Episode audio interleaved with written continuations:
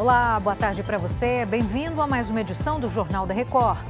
Um dos suspeitos de matar ator Jeff Machado foi preso pela polícia no Rio de Janeiro. Produção industrial volta a cair em abril, mostra IBGE. É agora no Jornal da Record. Oferecimento: Bradesco. Realize suas viagens com desconto na passagem no hotel.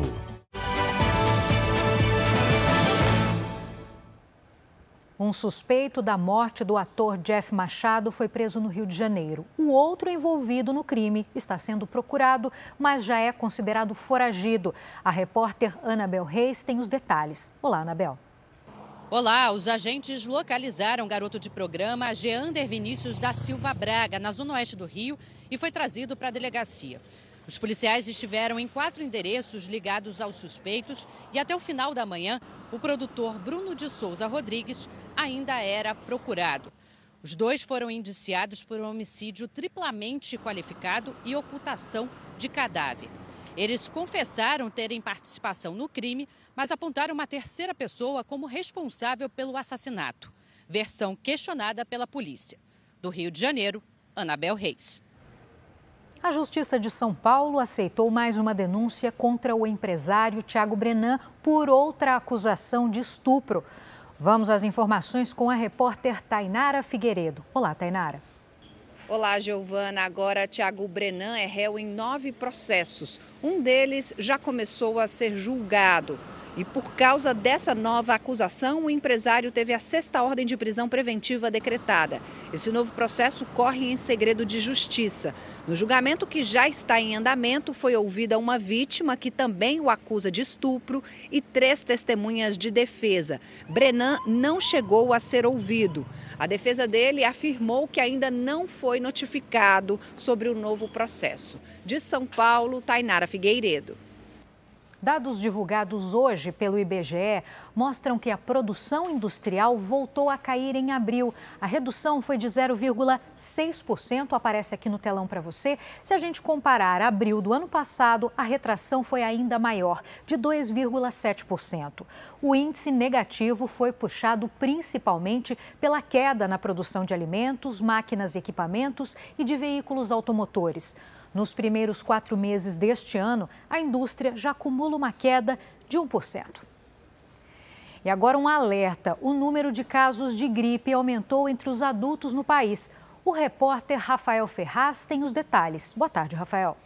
Uma ótima tarde para você também, Giovana. O levantamento feito pela Fundação Oswaldo Cruz mostrou que esse crescimento foi registrado em 19 estados e 14 capitais. Os casos entre as pessoas com mais de 15 anos passaram de 9% em março para 31% no final de maio. E o mais preocupante, a gripe foi responsável por 21% das mortes de pacientes internados. Por isso, a orientação do Ministério da Saúde é para que os estados continuem vacinando a população até o final do estoque. De São Paulo, Rafael Ferraz. Fora do Brasil, a polícia portuguesa apreendeu uma tonelada de cocaína em um veleiro que navegava pelo Oceano Atlântico. A embarcação tinha saído da América Latina e foi interceptada em alto mar. De acordo com as informações, a droga tinha como destino vários países europeus. Um homem de 53 anos foi preso em flagrante. O sul e o leste da China estão enfrentando uma onda de calor recorde, com temperaturas que chegam perto dos 40 graus. O sol escaldante fez com que os moradores saíssem de casa assim, com leques e guarda-sóis. Tudo para se proteger do calor acima da média. A demanda por eletricidade também aumentou nos últimos dias pelo uso do ar-condicionado. De acordo com os especialistas, a China deve registrar o verão mais quente dos últimos 60 anos. Uma boa notícia agora: um exame de sangue em teste no Reino Unido conseguiu identificar mais de 50 tipos de câncer.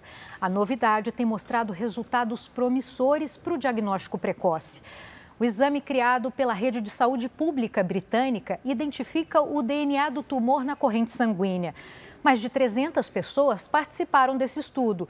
Em 85% dos casos positivos, o teste também identificou a localização original da doença.